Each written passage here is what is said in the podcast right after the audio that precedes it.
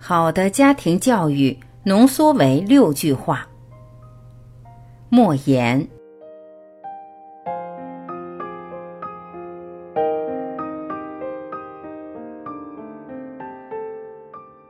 年少时，我曾跟着母亲去捡麦穗，结果母亲却被看守人打了一耳光。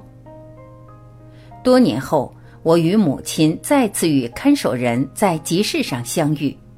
看守人已是白发苍苍的老人，我想过去报仇，却被母亲劝住。母亲只说了这样一句话：“儿子，那个打我的人与这个老人并不是一个人。”这就是我的家风。每个人从生下来最早接受的就是家庭教育，受到影响最大的也是家庭教育。这种教育有言传有身教，甚至我觉得身教重于言传。你生活在这个家庭里面，你的长辈、你的亲人，他们是一种什么样的方式对待工作、对待他人？我想会对孩子产生非常直接的、潜移默化的影响。因此，我觉得有好的家风，确实是对孩子的成长非常有利的。好父母都是学出来的，没有天生的成功父母，也没有不需要学习的父母。成功的父母亲都是不断学习提高的结果。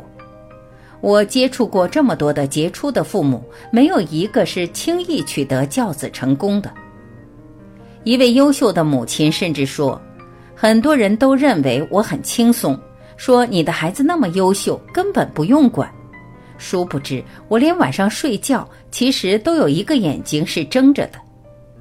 好母亲防患于未然，而不合格的母亲是，孩子的问题已经很严重了，甚至教师都已经找孩子谈话了，他还没有意识到问题的存在。全国首届杰出母亲沈丽萍同志是个画家，她为了学画，不仅上了大学，而且还到中央工艺美术学院进修。不仅买了书籍，而且还参观了数不尽的画展，听了数不尽的学术报告，可是却从来没有意识到培养孩子也应该花时间。直到孩子因为空难导致身体严重残疾之后，他才开始真正学做母亲，并且由于自己的努力，最终帮助孩子战胜残疾。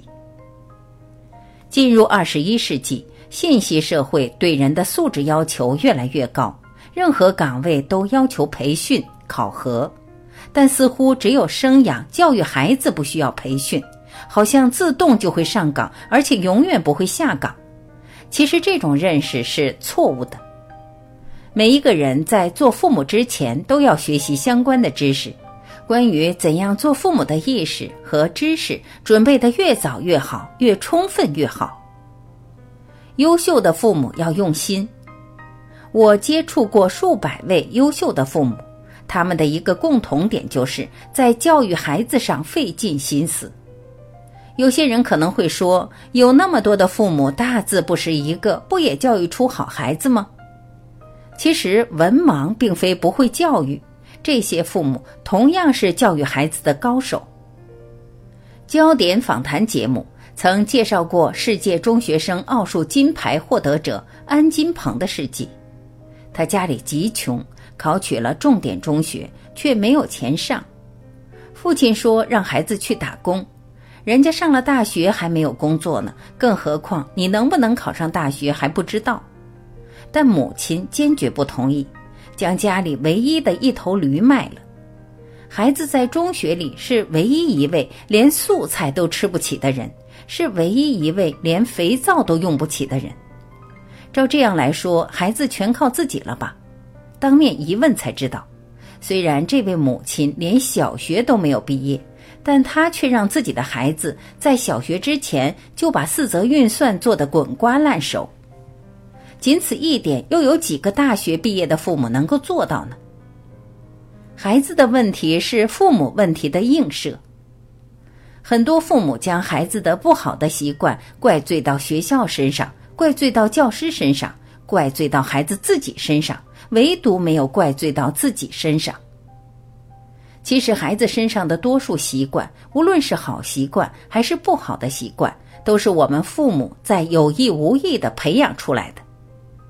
就像上海人说上海话、吃上海菜，四川人说四川话、吃四川菜一样，仿佛生来就会不需要培养，而事实并非如此。父母每时每刻都在教，以至于自己没有意识到自己在教，这就是浅教育。比显教育威力大得多的本质教育，优秀的孩子多是优质教育的结果，问题孩子多是问题家庭的产物。孩子的问题大多不是孩子自身造成的，而是父母问题的折射。父母常常是孩子问题的最大制造者，同时也是孩子改正错误与缺点的最大障碍。当务之急的不是教育孩子，而是教育父母。没有父母的改变，就没有孩子的改变。没有不想学好的孩子，只有不能学好的孩子；没有教育不好的孩子，只有不会教育的父母。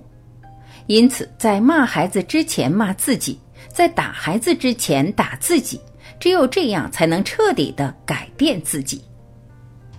好成绩不只靠老师。关于素质教育与应试教育，全社会都要有正确认识。应试教育是学校和家长都回避不了的问题，需要学校和家长共同适应。应试能力教育与素质教育并不矛盾，没有应试能力的素质教育不是真正的素质教育。据统计，我国有近一千万闲散的未成年人。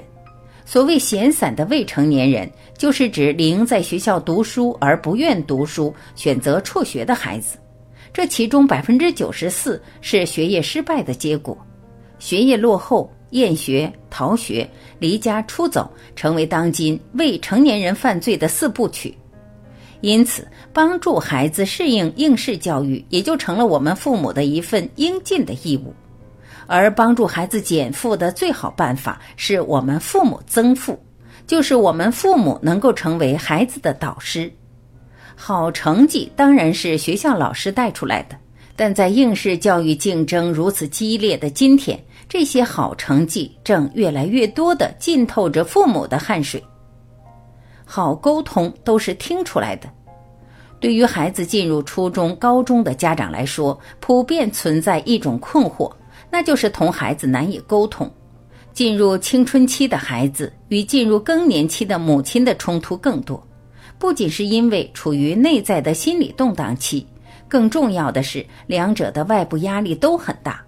孩子面临的是升学的压力，母亲面临的是事业的压力，这就更需要加强沟通。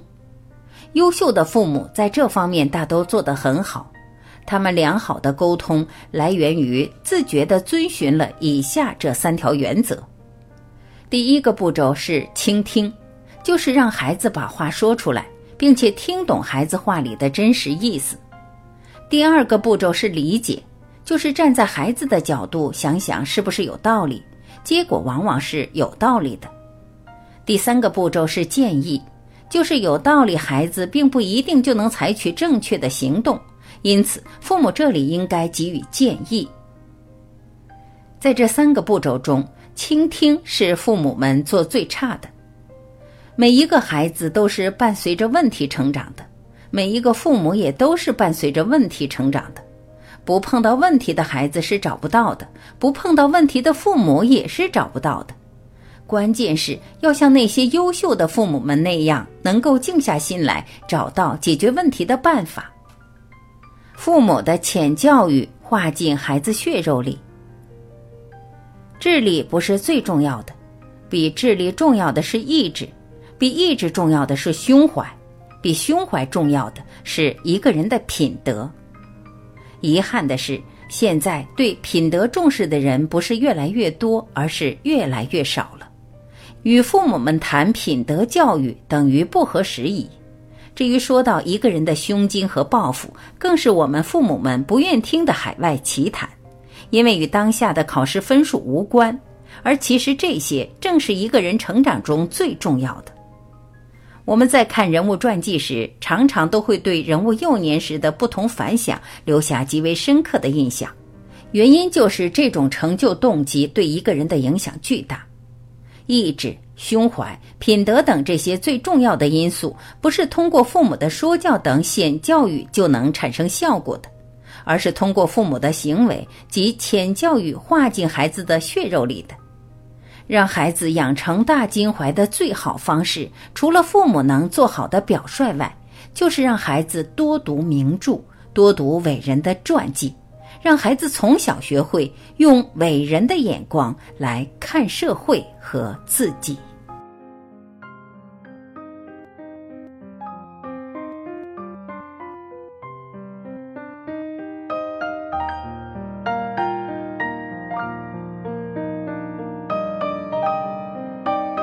感谢聆听，我是晚琪，再会。